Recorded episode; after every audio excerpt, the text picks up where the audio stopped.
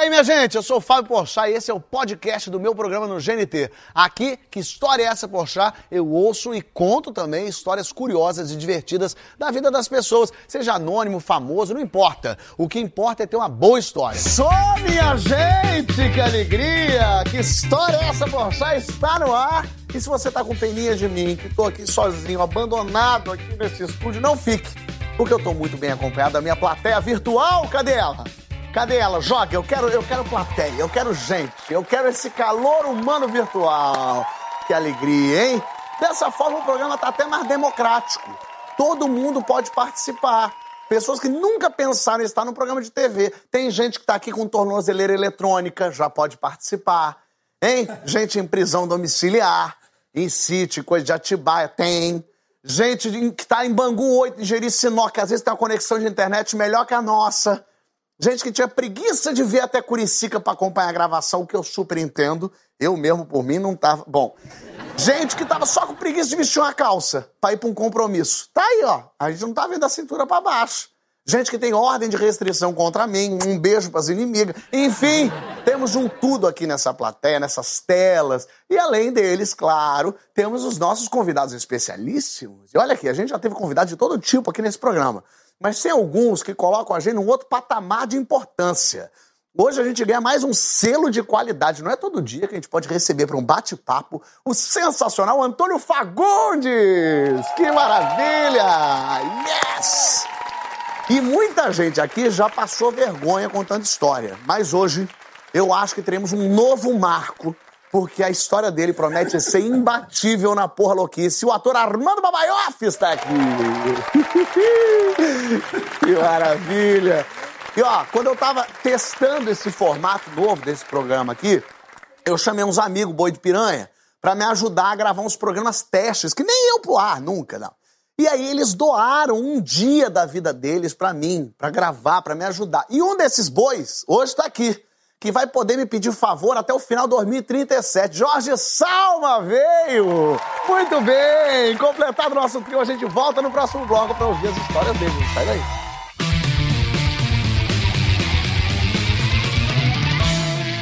Estamos de volta com Que História é essa, Poxa? Recebendo Antônio Fagundes, Jorge Salma, Armando Babaioff e você que está nos assistindo e eu quero já começar contando uma história minha com o Fagundes. Olha que coisa mais linda, que, coisa, que honra, que coisa maravilhosa. Eu lembro, o Fagundes um dia foi assistir a peça que eu fazia, Comédia em Pé. Imagina, eu nem estava nem na TV, lugar nenhum assim. Ele foi, assistiu a peça e no final eu cumprimentei, obrigado pela presença, pensando, meu Deus do céu, o Fagundes assistiu a gente e tal.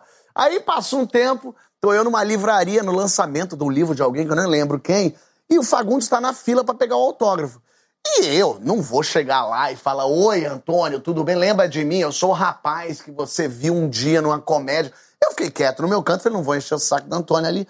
Aí fiquei quietinho ali, mas olhando, né? Que o olho coça. Quando tem um Fagundes perto, o olho vai. E aí daqui a pouco tô eu aqui, olhei para ele. Quando eu olhei para ele, ele me viu. Cruzou o olhar, olhou para mim e falou assim: Ué, não vai me cumprimentar? O que que é? Eu falei, meu Deus do céu, eu te peço perdão, Antônio. Eu não, eu não queria passar por essa vergonha. E ele falou, não, rapaz, que história é essa? Vem aqui aí nos falando, foi uma simpatia. Obrigado por estar aqui, Fagundes. Imagine, prazer, prazerzão estar aqui com você, querido. Muito bom. Essa turma linda também. É, tem pouquíssima gente feia. Tem uns três ali, mas, mas de resto é uma turma muito linda. Fagundes, você é um cara de teatro, que vive de teatro e que tem uma história para contar de teatro, né? Pois é, a antiga história, né? Porque é de 1985 essa história. Nessa época eu tinha uma grande companhia de teatro em São Paulo é, na década de 80, que chamava Companhia Estável de Repertório. A gente ocupava um teatro lá, é, chamado Teatro de Cultura Artística. Ele tinha 1.200 lugares, era um teatro fabuloso. Ele ficava numa rua, a Nestor Pestano, que era uma rua que tinha o Teatro de Cultura Artística, onde se apresentavam é, sinfônicas, balés internacionais, grandes espetáculos tal. Mas essa rua, em frente ao teatro, a rua fazia uma curva assim, ela tinha aqueles inferninhos, né? Um monte de inferninhos. Então era um, um contraste muito engraçado. Inferninho é um jeito muito dos aqui. de dizer que tinha umas casas de tolerância ali do lado. Eu vou, eu não vou dizer que frequentei, porque vou é. me entregar, entregar vários amigos aqui que foram, foram comigo é. em várias brincadeiras ali, um castelinho bacana que tinha ali do lado. E a, a gente fazia o espetáculo naquela época, de quarta a domingo, naquela época, né? É, parece que faz um século. Mas a gente fazia de quarta a domingo num teatro de 1.200 lugares e lotava todos os dias. Então, como a gente fazia muito sucesso, a gente às quartas-feiras a gente fazia espetáculos a preço popular. E a gente começou a ver então filas para comprar o ingresso a partir do meio-dia. Uau! Era uma coisa linda, porque o público levava cadeirinha, parecia show de rock, né? Levava cadeirinha, levava garrafa térmica, eh, guarda-sol, e aquela fila enorme ia aumentando e dava a volta no quarteirão aquela fila, porque 1.200 pessoas ficavam ali na fila. Tal. Eu estava fazendo um dos espetáculos da companhia lá, que era Cyrano de Bergerac, que era um grande espetáculo, era a primeira vez que o Cyrano era montado no Brasil, e a gente estava montando e o Cyrano não tinha maquiagem, eu só tinha um nariz enorme, que o personagem tinha um nariz muito grande, que eu colava aquele nariz dez minutinhos antes de entrar um dia eu estava colocando exatamente, colando aquele nariz e bateu na porta. O porteiro do teatro falou: Senhor, seu Fagundes, tem uma senhora aí que quer falar com o senhor. Eu colando o nariz ali, eu falei: Olha, desculpa, mas agora não vai dar. Ela mandou uma coisa aqui para o senhor, o senhor me desculpa, eu, eu trouxe aqui. Ele estava com um jornal na mão assim, segurando uma garrafa de Coca-Cola, com um líquido amarelo dentro e tinha uma rolha de jornal, assim, na, naquele negócio. Parecia uma, uma bomba. Eu ia falar isso, que a última vez que o Porta dos Fundos recebeu um presente desse foi chato pra caramba. Não é? Eu falei, Poxa, parecia uma. Eu falei, o que, que é isso aí? Peguei aquilo ali, botei ali em cima. Aí eu falei, olha, fala para ela que não vai dar para eu recebê-la, tal, explica lá que eu estou entrando em cena. Né? O cara foi embora, peguei aquilo ali assim, abri, dei uma cheiradinha, era uísque cheiro de uísque. Né? Deixei aquilo lá, entrei em cena, fiz o espetáculo. Aí depois a, a, minha camareira perguntou: Você quer guardar isso? Eu falei: Não, não, pode, pode, pode jogar fora. Não. Passou um tempo, veio o porteiro outra vez, agora com mais tempo de antecedência. Ele me disse: Aquela senhora está aí, querendo falar com o senhor. Só posso deixar ela entrar? Eu falei: Não, eu vou lá. Aí eu desci, fui até a porta, tinha uma senhorinha na porta assim, humilde.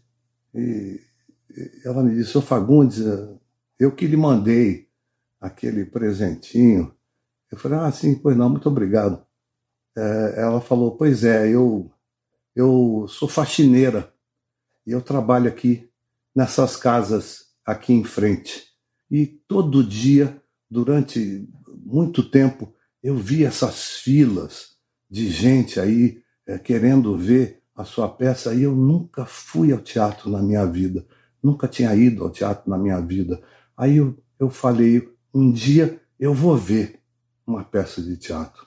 Aí, seu Fagundes, eu fiquei juntando dinheiro. Eu juntei um real por mês durante um ano e meio, dois anos, e eu consegui juntar o preço do ingresso e eu vim ver a sua peça, seu Fagundes, que beleza, que peça maravilhosa. E quando eu saí, seu Fagundes, eu pensei assim: puxa vida, foi pouco que eu paguei.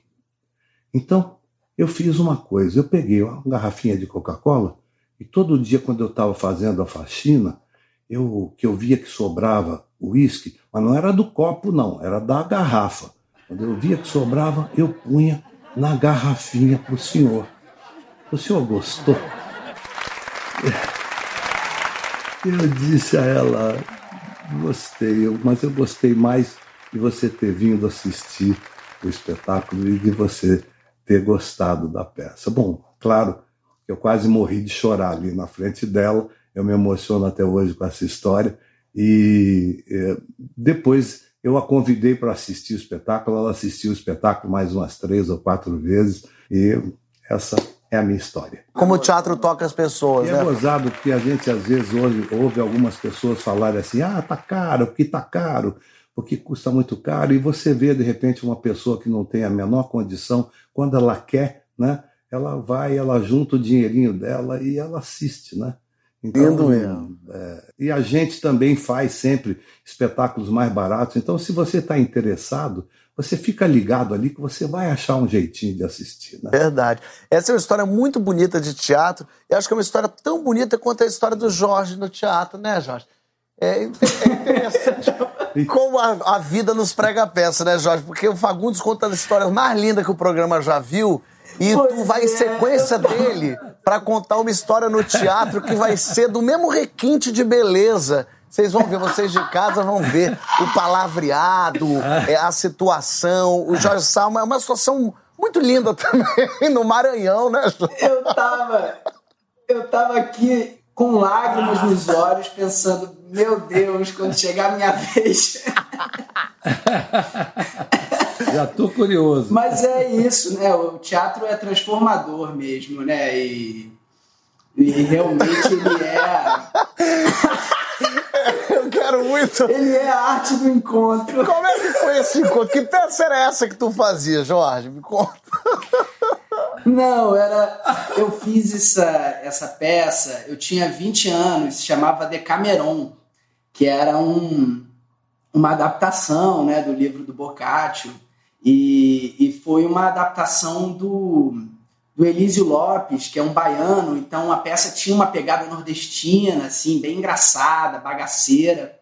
Eu fazia é, o, o, o, junto com o Marcos Oliveira, né, que é um grande ator de teatro, que o grande público conhece da grande família também, como Beisola, né, mas ele é incrível, é, assim. história no teatro. Um ator. E aí era eu e ele, era uma coisa meio Chicó e João Grilo, só que para sexo, né? Porque era Decameron, Decamerão, né? Coisa. Então, o meu personagem era o que tentava é, pegar todas as mulheres, né? E tudo mais. Era o galanteador. Então, a primeira cena já era o Marcos Oliveira falando assim para mim: você tinha que ter pego logo a filha do prefeito, com tantas raparigas. E aí eu olhava para a plateia e falava: hoje tá, hoje tá cheio de rapariga. E aí era uma coisa assim, era uma piada do claro. espetáculo que rolava. Só que no Nordeste, né, cara, a uhum. rapariga é xingamento mesmo, uma coisa séria. É assim. conhecido como puta mesmo. Funcionava, né? é puta. É, só pra gente já estabelecer, porque já vem da, do, do inferninho do Fagundes pra puta do, do, do Jorge Salma. Ah. Nossa. Já chamava a plateia inteira de puta, né? Já começava assim, né? Aí eu ia andando pela plateia e falava assim escolhi minha rapariga. Entendeu? Era, era, esse nível. Isso no Maranhão, né? Naquele, aquele teatro bonito, né? Que tem um, um lustre é. que sobe no terceiro sinal. E a peça tava indo bem e tal, não sei o que lá. Aí, rapariga, aí sentei no colo da mulher. No que eu sentei no colo, o cara do lado falou baixinho assim: tá brincando com a morte. Que era o marido dela, né? Devia ser o parceiro dela. Porra, devia ser, é. Sei que, cara, eu tava quente na peça, eu nem ouvi, eu falei assim: é brincadeira, senhor, é brincadeira. E fui continuar. No que eu continuei, ele veio baixinho, mas bem agressivo, e falou assim: tá enfiando o dedo no cu da morte. Tá enfiando, você nem pode falar isso, cara. Mas, porra, ele mandou a morte não ia gostar. o dedo no cu da morte. É, porque não é nem que você tá é. tá brincando com a morte. Porque uma coisa é você brincar com a morte, às não. vezes a morte até aceita. A morte, ela tem humor, é. ela brinca. Ah, agora, enfiar o dedo no cu da morte. É outra história, porque a morte não pediu. A morte, ela pode ser mais reprimida sexualmente. Não, é, é um fio terno sem necessidade com a morte, né, Jorge? Porra, cara, eu pensei assim, morri, morri acabou, morri. Aí eu pulei do, do colo da mulher e comecei a gritar: tirei o dedo do cu! Tirei o dedo do cu! Entendeu? E aí segui a peça. Mas ninguém nem entendeu isso, e né? Porque ninguém tinha ouvido essa história, essa, o cara te falando isso. Não, ele falou muito baixinho, só pra mim, entendeu? Ninguém entendeu, só entenderam, tirei o dedo do cu. aí quando acabou a peça, a Maria Paula, que fazia a peça comigo, que é pô, uma queridona, chegou para mim e falou: Cara, a nossa peça ela fala sobre sexo, mas ela não tem nem palavrão. Aquele caco de tirei, tirei o dedo do cu não teve nada a ver com a peça. Você vê como é, né, Fagundes? A gente conquistando o teatro ali, você dedica a tua vida para trazer o público para dentro, aí vem essa juventude perdida, chula, com palavreado baixo. Brincando com a morte. Agora, se a gente tá achando que a, a- a- talvez Jorge pode- pudesse ter sido chulo com a morte, é porque vocês não ouviram a história de Babaioff, minha gente. Aqui vai vir de tudo um pouco. Meu Deus do céu. Ainda bem que a tua história não é no teatro, embora até tenha teatro envolvido. Fala aí, Armando. Cara, eu tava viajando. É uma viagem. Eu viajo de mochila, né? Eu gosto de, eu gosto de viajar de mochila, eu sou mochileiro. Então eu tava começando uma viagem pela Europa, que começou por Londres. E aí eu cheguei em Londres e eu queria muito comprar uma calça jeans. Queria uma calça jeans da Diesel. E lá era mais barato, eu ia comprar uma calça jeans da Diesel. Aí comprei a calça jeans da Diesel. E nessa viagem, estava já usando essa calça jeans, achando o máximo que eu estava arrasando com a calça jeans. E durante essa viagem eu fui para Berlim. E era a minha primeira vez em Berlim visitando uma amiga minha que mora lá, chamada Camila. Eu fiquei hospedado num, num hostel e eu estava perto da casa dela e tal. E ela falou assim: não demora, chega, deixa a sua mochila e já vem me encontrar que a gente vai para uma festa. E eu, óbvio, fui com a minha calça diesel. Cheguei, entrei no metrô. Quando eu sentei, bicho, a minha calça rasgou em L. Mas assim, na bunda. Eu tava usando a pior, na bunda mesmo, assim. Quando aquele Lzinho cai assim, ó. frém, Conheço você bem. fica com a polpa da bunda de fora. Era assim que eu tava. E com a cueca mais ridícula que você possa imaginar. Aquela de algodãozinho bem safado. E aí, bicho, essa cueca ficou uma mostra. Uma cueca bem escrota. Cara, fui eu com a bunda toda de fora pra, pra festa com ela. Cheguei na festa, era uma festa de uma ocupação artística, eles já estavam lá, sei lá, 30 anos nesse prédio e tal, tinha de tudo. Cheguei na porta, era uma fila gigantesca, ela conhecia alguém, a gente conseguiu furar a fila.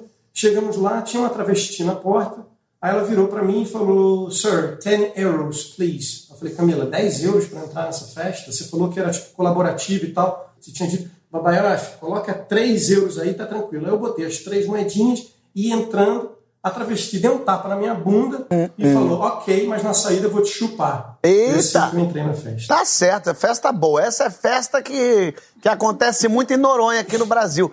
Mas você podia ter falado pra travesti, eu não tenho dinheiro, não tenho nem condição de ter calça. Olha a situação, eu tô com a bunda mostra. Entrei na festa, bicho, uma festa lotada. Minha primeira festa em Berlim. Falei, caraca, tô em Berlim. Ah, em Berlim, vou vida Berlim. louca. Doido pra tomar uma cerveja.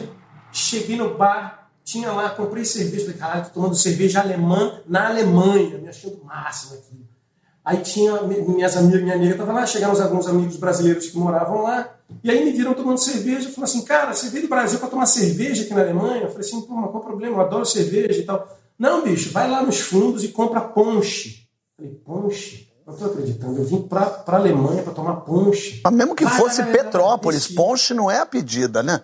Não, imagina, cara. Cheguei lá no bar, peguei o raio do ponche, tô tomando o negócio do ponche, tomei o segundo copo de ponche, falei, cara, vou voltar pra cerveja. Quando eu falei que ia voltar pra cerveja, de repente me deu um troço. Ih. Caceta.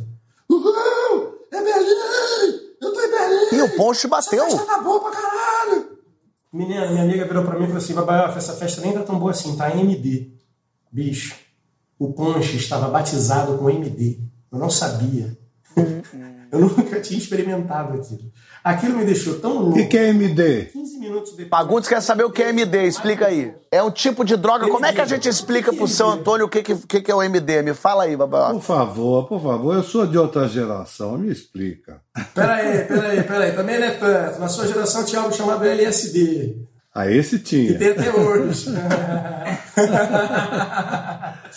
então é primo, é primo do LSD. Tá ali naquela região ali. Tá, É um, é um psicotrópico É um- desses da vida É que te deixa fantasia. acordado, ligadão, que deixa você querendo enfiar o dedo no cu da morte. Mas. Eu já tinha esquecido que a bunda já estava de fora. Eu estava completamente enlouquecido nessa festa. Completamente enlouquecido. E aí me deu vontade no banheiro, virei pro meu amigo que estava lá, falei assim, bicho, onde é que faz xixi? Ele falou assim, não, vai no banheiro que tá cheio, vai lá nos fundos que tem uma banheira. Eu falei, não, uma banheira? É, tipo um mictório, vai lá na banheira. Aí fui na banheira, não tinha ninguém, tô fazendo xixi na banheira. Aí daqui a pouco chegou um outro cara pra mijar, daqui a pouco chegou outro cara, daqui a pouco tinha uma, uma galera mijando na banheira. Eu falei, bom, ainda bem que eu comecei a fazer xixi primeiro, senão eu não ia conseguir mijar junto com essa galera olhando. Saí. Quando cheguei, meu amigo olhou pra mim e falou assim: e aí, como é que foi? Eu falei, porra, bicho, morri de vergonha. Tinha um, pô, em geral, tava todo mundo mijando no mesmo lugar. Aí tinha alguém dentro. Falei, o quê? Às vezes tem gente dentro da banheira. Meu Deus, meu Deus.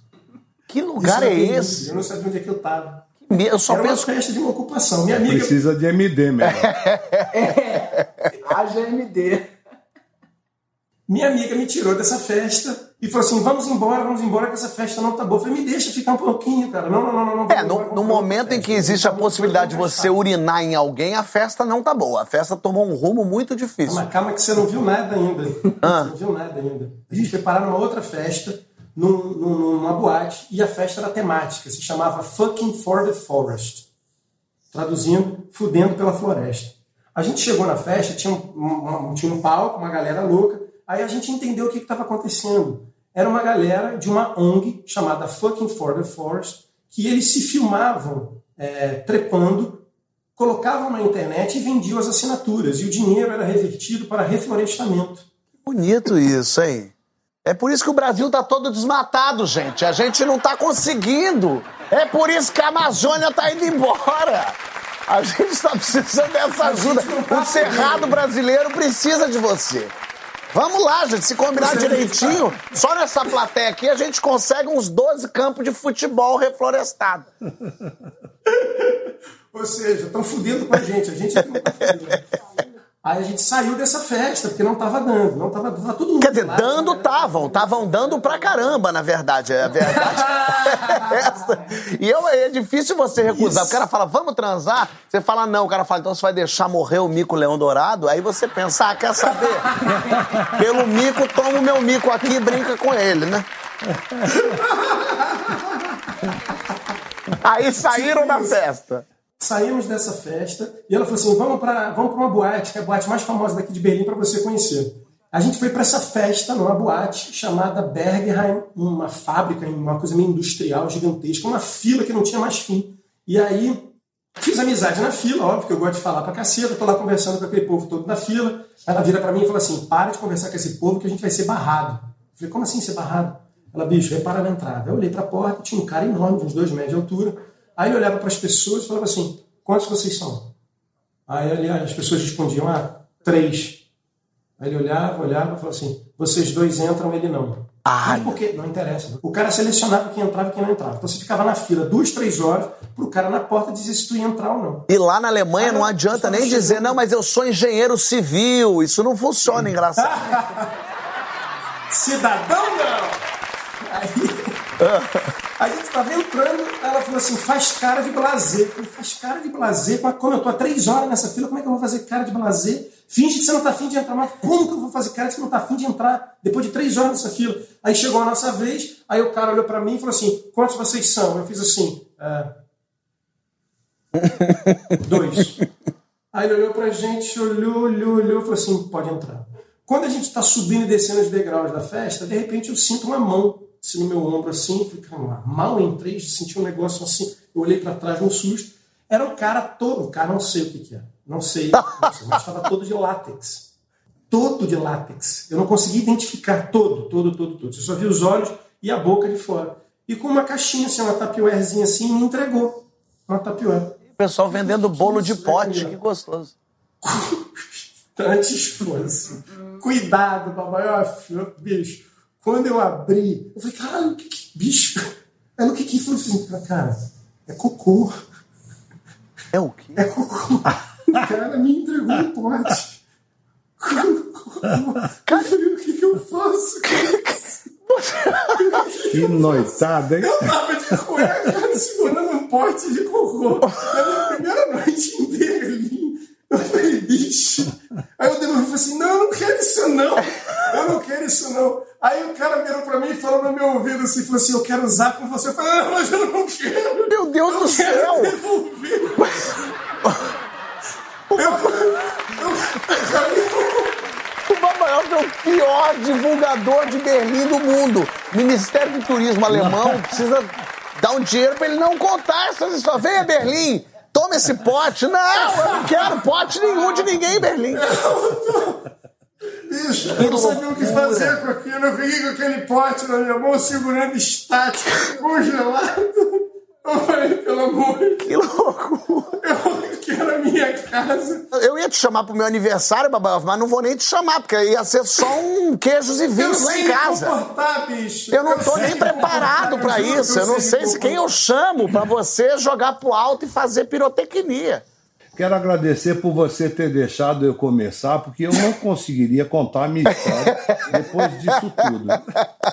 Não, e foi o que eu imaginei. Eu falei, eu vou começar pela história mais linda que o programa já viu e vou terminar Muito pela coisa mais escabrosa que o ser humano já ouviu.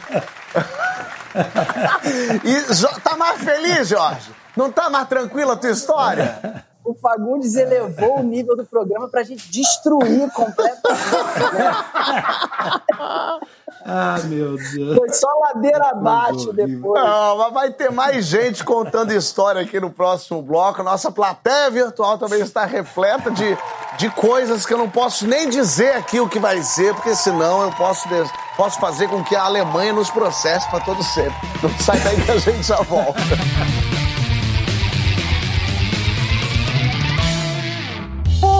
Bem-vindos de volta. Que história é essa, poxa? Hoje está recebendo Antônio Fagundes, Jorge Salme e Armando Babaioff, a nossa plateia virtual. Já ouvimos histórias das mais escabrosas, as mais fofas e lindas. E agora é uma história que mistura um pouco de tudo. A Paula. A Paula foi, dese- foi realizar o desejo, o último desejo de sua avó. Paula! Ah, Paula, venha falar comigo aqui. Tudo bem com você, Paula? Oi, Fábio, tudo Você bem? fala diretamente de São Paulo? Isso, capital. A sua avó, ela se foi, não é isso? Sim, infelizmente. Mas aí o que, que ela pediu pra você?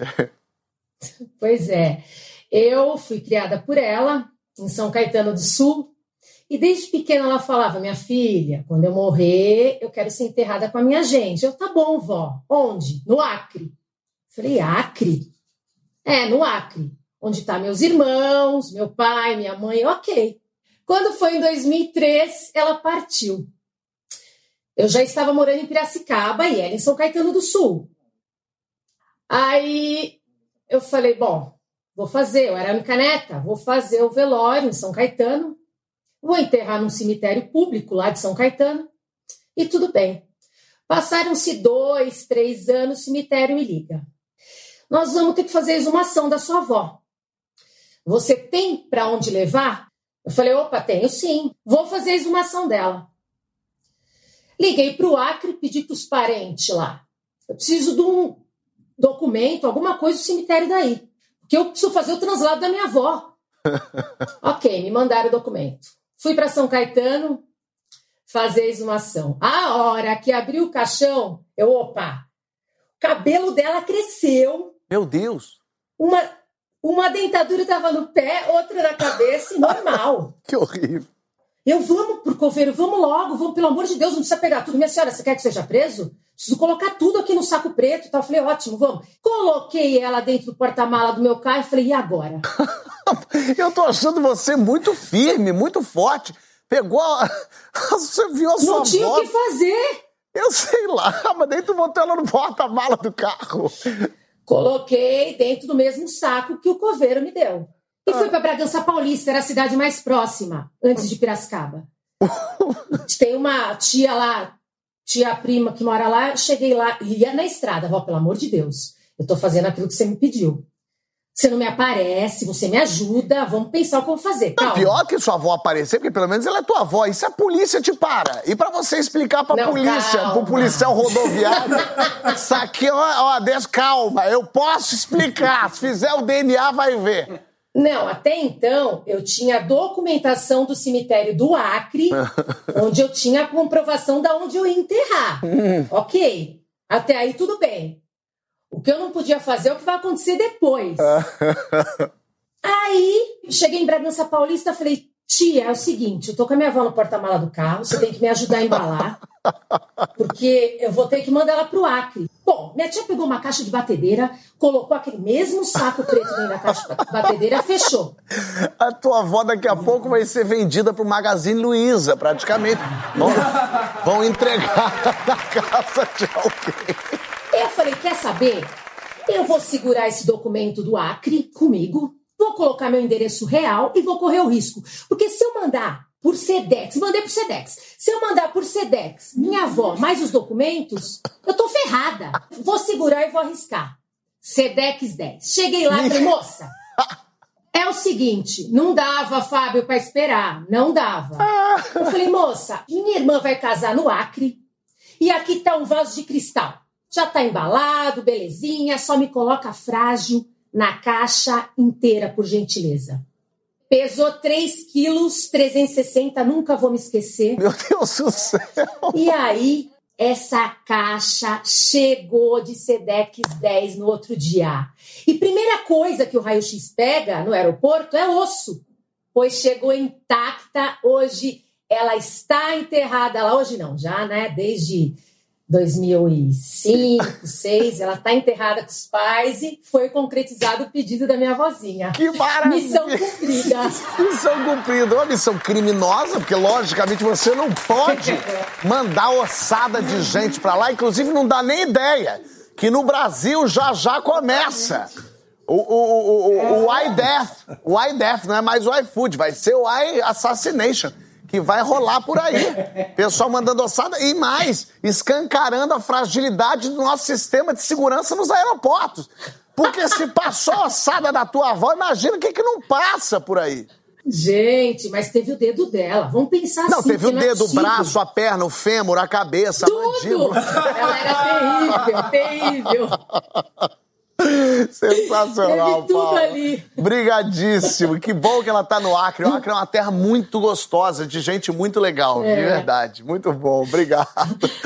É, tá Obrigada vendo? a você. É assim. Agora, se a gente tem gente morta andando por aqui, a gente tem gente viva correndo risco de vida.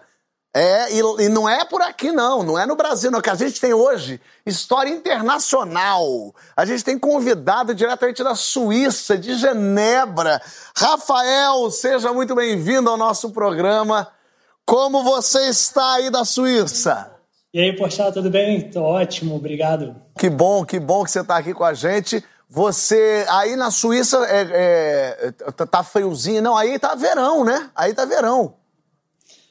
Aqui tá um calor danado, só que essa é justamente a boa época aqui para a prática do turismo de alta montanha, né? do montanhismo em altitude. Então eu tô aqui pertinho, inclusive, do Mont Blanc. Do Mont Blanc, onde se passa a sua história. Me fala, você escalou, queria escalar porque queria escalar, é isso?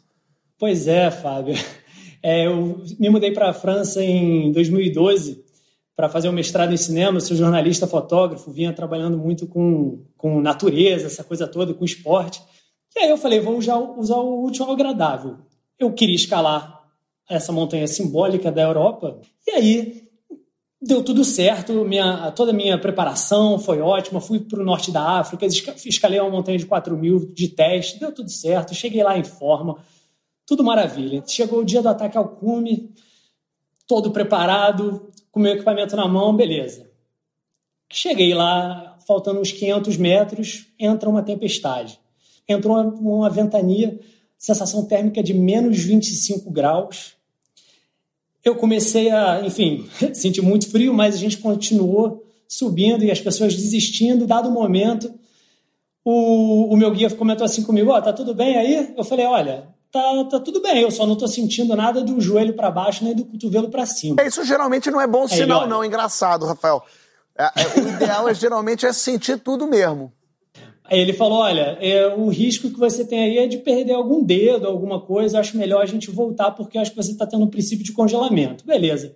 Voltamos. Dia seguinte, tentamos de novo. Mesma coisa. Chegamos faltando alguns metros para o cume.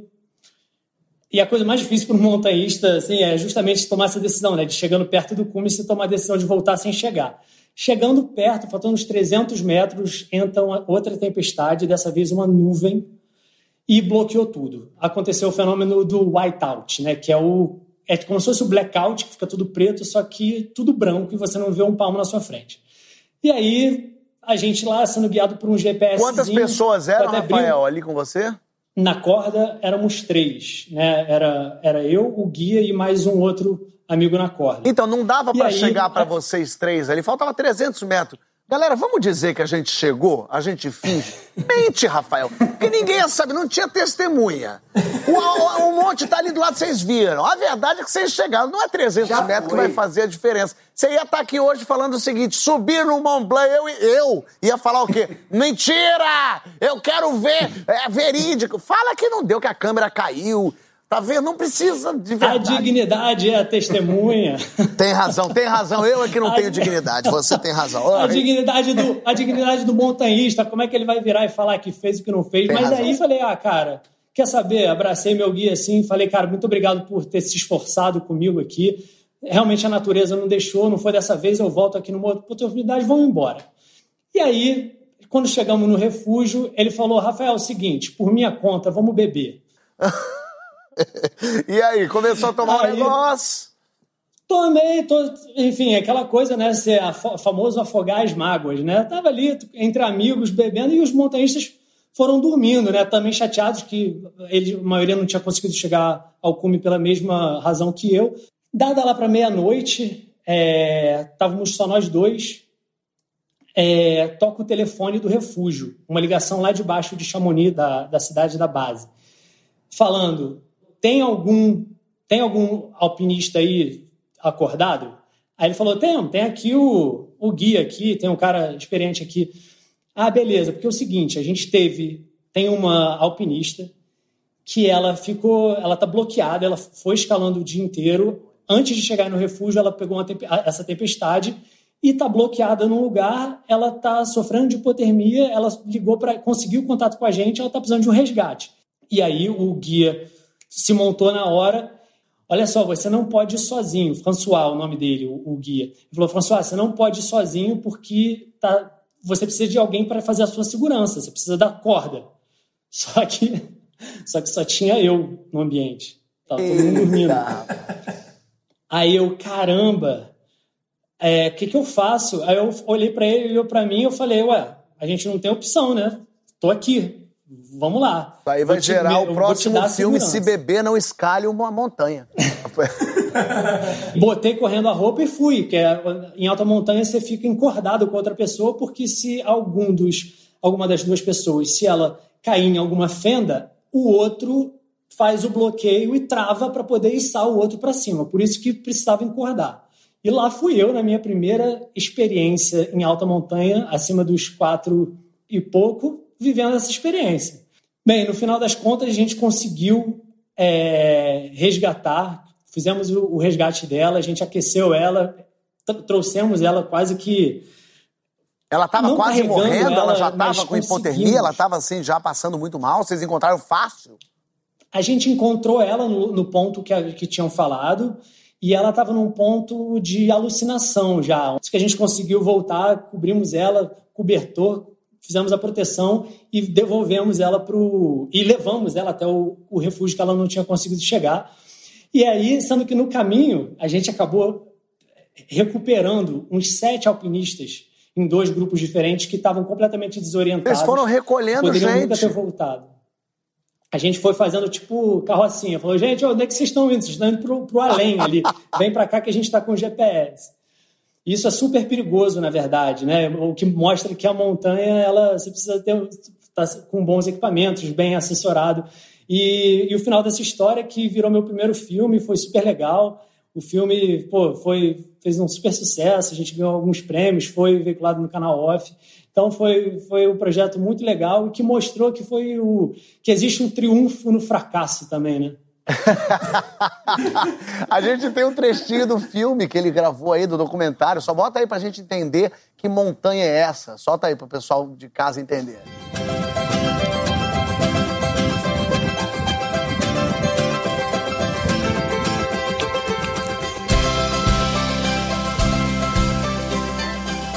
A natureza é forte demais. É ela quem decide. Quem entra e quem sabe aqui.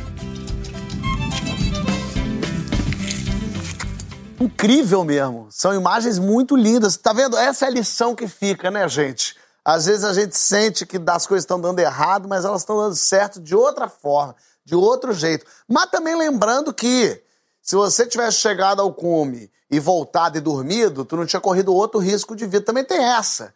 Às vezes era era era para ser mesmo, né? Assim que é bom. Mas daí vem aqui contar a história pra gente. Se você conhece alguém que escalou montanha, que, que mandou a avó pelo correio, vem contar a sua história aqui. A gente quer ouvir você contar. Entra lá gnt.com.br barra que história é essa, poxa. No próximo bloco a gente volta para ouvir as respostas das perguntas do programa pelos nossos convidados especiais no Sabe.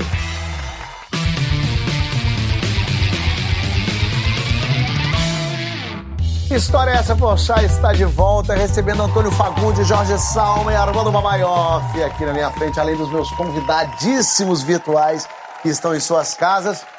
Meninos, rapazes, chegou a hora das perguntas. Quero saber é, de vocês qual a primeira lembrança que vocês têm da vida? Vou começar com, Antônio Fagundes. Você sabe, eu, eu nasci no Leblon, no Rio de Janeiro, né? A primeira lembrança que eu tenho é de um cachorrinho que a gente tinha, que era um bacê, chamava Totó. E eu me lembro, eu me lembro de falar desse cachorro uh, ah, para minha família. A minha família falava, mas você só tinha quatro anos, como é que você lembra disso? Eu lembro disso. Ah, bonitinho. Até hoje. Totó. Salsicha. É. Jorge, lembra? Sei que foi outro dia, Jorge, mas fala. o que eu lembro foi uma coisa que eu é, lembrei outro dia com a minha mãe aqui, que foi meu aniversário de dois anos, que ela contratou um teatrinho, e aí era um teatrinho da Dona Baratinha. E eu lembro de. Lembro muito assim desse teatrinho no meu aniversário, de achar incrível teatro dentro do, do, da minha festa com os meus amigos e tal. Eu lembro muito desse teatrinho. E começava o teatrinho com a baratinha falando assim: tá cheio de rapariga aqui hoje. E eu falando, tá enfiando o dedo no cu. Vai maior. Eu lembro de uma enchente que teve, eu nasci em Recife, teve uma enchente no final da rua onde eu morava e apareceu um sapo boi. Eu lembro da minha mãe gritando porque eu estava segurando esse sapo boi na mão. Minha mãe aos berros, pedindo para jogar aquele bicho fora. Eu devia ter dois, três anos também. e assim começou a extinção do sapo-boi no Brasil. Tira isso da mão, garoto! Aí nasceu de novo. Quer voltar como, Jorge? Então, eu tinha pensado numa coisa assim, né, que realmente foge da, da nossa referência, assim, né, como um, um, um animal do mar, Aí pensei num golfinho, entendeu? Uma coisa tá um assim, golfinho. bem. Né, um bicho bonito, salta e, e dizem que é corajoso, né? É, mas vale tentar voltar mas em uma área de reserva de proteção, né? Que se voltar pela China, come você, bota você fazer sopa de barbatana. É mais chato. Não, é, claro. É. O animal tá ameaçado aí, né? Fagundes não sou tão criativo assim, não. Eu, eu, eu queria, eu voltaria exatamente como eu sou, viu? Eu faria tudo de novo. Foi, foi muito bom. Tem sido bom. Eu voltaria Fagundão 2, o retorno. Gostei. Fagundão 2, o retorno. É isso aí. Babaioff, voltaria como? Ah, eu voltaria um, um mineral. Mineral. Sei lá, uma pedra, alguma coisa assim. Uma pedra? Uma pedra. Vai ficar bem no meio do É bom, dura mais, né? É. Dura mais tempo, você fica mais tempo aí, ninguém te tira. Mais tempo. E outra coisa, esse planeta tá difícil, né? Voltar bicho, voltar árvore, voltar ser humano, tá difícil, tá complicado. Né? Mas voltar pedra, te quebram, faz uma casa com você, quando tu vê, tu virou. Mas. Menino, pode ser um cristal bonito, pode ah, ser um. Gostei. Pode, pode ser, tá bom. E qual foi a maior loucura que você já fez pela sua profissão, Babá? A maior loucura é. foi é, me fantasiar de Homem-Aranha para uma festa infantil sem estudar o personagem antes. o que significa isso aí? Você... Não, porque as crianças pediam para eu jogar teia, eu não sabia como é que jogava teia. Aí eu não sabia jogar, eu fazia de qualquer jeito, e as crianças, não é assim! Começavam a me chutar. Aí o outro pedia, sabe a parede? Eu falei, meu Deus, eu fazer? Isso tudo para ganhar 100, 100 reais na época. É, mas é isso aí, mas valeu, o chute na canela que valeu. George. É, o meu foi meio assim também, mas era uma um cachorrão assim, que é um mascote de um shopping aqui no Rio. Aí eu eu era, tinha 16 anos e tal, mas né, já ganhava um dinheirinho, já dava para ganhar um dinheirinho, aí, aí era filipetá, né? Filipetava de cachorrão assim, à tarde no shopping, mas de manhã era na praia. Hum. E aí foi um, o grande perrengue, assim, que realmente eu tinha que filipetar 10 minutos e ficar 10 minutos sem a cabeça, assim, para pegar um ar e, e recomeçar a missão, mas mas eu lembro de estar ali dentro daquela roupa pensando, caramba, quero muito ser artista mesmo. Um grande. Fagundes. especial, foi especial. Qual foi a maior loucura que você fez pela sua profissão, Fagundes? É, é até uma, uma outra história essa, né? Eu, eu tava gravando uma, uma série e a cena é que eu tinha que correr e agarrar num helicóptero que estava levantando, eu tinha que agarrar no pé do helicóptero, que eu queria pegar uma pessoa que estava lá dentro, e nós combinamos que o helicóptero ia subir um metro, aí depois descia, eu soltava, o dublê vinha, amarravam o dublê ali direitinho e fazia a cena, o helicóptero subindo, que o meu personagem caía lá de cima. Sim. Era o dublê que ia fazer essa sequência. Mas esqueceram de combinar com os russos, não avisaram o piloto. Ah. Quando eu grudei no helicóptero aqui, o helicóptero subiu 50 metros comigo.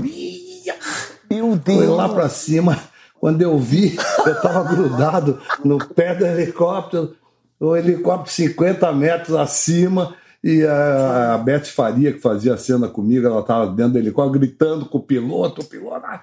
Aí nós descemos correndo, aquela coisa. Quando eu cheguei no chão, a primeira coisa que eu perguntei foi: gravou?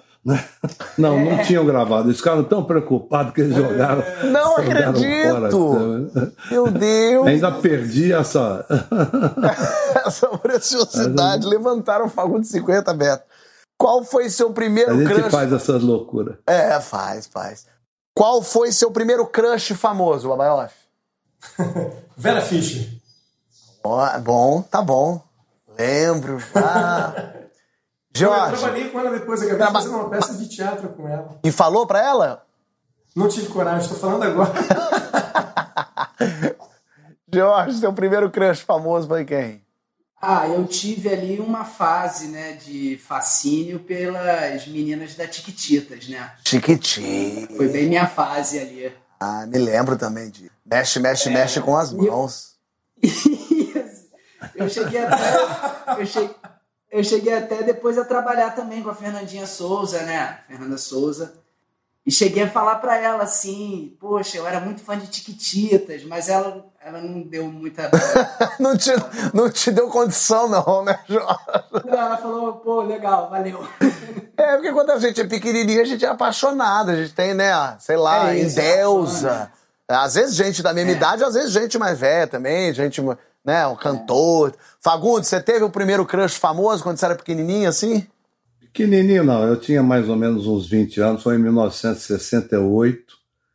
É, eu tinha dois anos de profissão só, foi com Araciba Lavanian. Não acredito! Que massa! que maravilhoso! A gente namorou um ano aí, foi uma coisa. Eita, ainda séria. por cima pela. Rapaz! Você concretizou o crush. É. Firmou o crush. Gostei, gostei. Muito bom. e com quem que não está mais entre nós que você gostaria de ter trabalhado, Fagundes? Nossa, tanta gente, né? Mas tem uma pessoa que realmente, eu, na, naquela época já, quando eu estava começando, que eu falei, um dia eu vou trabalhar com ele, não consegui, que era o Eugênio Kuznet. O Eugênio Kuznet era um velho ator polonês que veio para o Brasil e que começou a dar aula de Stanislavski aqui no Brasil para os atores do Teatro Oficina, do Teatro de Arena. E era um. A, a, o Teatro de Arena hoje chama Teatro Eugênio Kuznet, porque ele trabalhou lá. E era uma pessoa que realmente eu gostaria de ter trabalhado com ele. Jorge. Pô, eu gostaria de ter trabalhado com um cara que eu sou fascinado, que é o Rogério Cardoso. Ah. Que é incrível, né? Rolando Lero, ele no Alto da Compadecida também. Sou fãzaço e quase consegui, assim, né? Mas é um cara que eu sou bastante fã, assim, acho ele incrível. Era brilhante. Captei vossa mensagem! Giorgiano Guru. Babaioff. Pô, cara, Paulo Altran. Ah. Paulo Altran. Gostaria muito. Tem um trabalho do Paulo Altran, ele lendo é, poesias e contos de Carlos Dumont de Andrade, que é um negócio, é um audiobook dele, que é uma das coisas mais impressionantes que eu já ouvi. É lindo de morrer, o Paulo Altran lendo aquilo, você vai entrando na história, é, você vai invadindo, sendo invadido por aquela voz do Paulo lendo e falando e contando, é muito bom. E aí, quando chegar lá no céu, para entrar, tem que ter o quê? Ah, eu acho que tem que ter música, arte, é, teatro. Tem que ter isso. Mas, mas teatro bom, né, Jorge? Que teatro, quando é ruim, é ruim demais, né? É, Decameron. É, Decameron, não sei não. Babaioff, no céu, pra tu entrar, tem que ter o quê? Tem que ter praia, bicho. Se não tiver praia, eu nem entro. É, eu. Se é pra ficar na eternidade, eu quero ficar na eternidade com o pé na areia, numa cadeirinha, tomando água de coco, curtindo sozinho a água. Ótimo, gostei desse céu aí. Fagundes, no céu tem que ter o quê? É, é, vou falar uma frase do Jorge Luiz Borges, que ele dizia que eu sempre imaginei que o paraíso é uma espécie de biblioteca. Ah, ótimo. Tem que ter livro. Vai ter todos os livros do mundo. E para terminar, o que, que você quer escrito na sua lápide, Babaioff? Me diverti. Jorge? Ah, eu, eu, eu vou falar uma frase do Gonzaguinha, que é um compositor que eu amo, que é Foi, foi, foi, foi bom e para sempre será, mais, mais, mais, maravilhosamente amar. Fagundes? Bem, ah, na minha lápide vai estar assim: o ensaio foi muito bom. Podemos estrear. E fazer isso aqui com vocês foi maravilhoso. Me diverti muito também. Obrigado Olha. de verdade pela presença, pela Obrigado participação. Incrível ver essas histórias e saber você de casa que o teatro pode ser um lugar sagrado e profano ao mesmo tempo. Mas mais profano Sem que o teatro, só Berlim, pelo amor de Deus. É, não. E você de casa já sabe que quer ouvir história boa, é aqui no Que História é Essa Porchat. Valeu, gente. Tchau, tchau.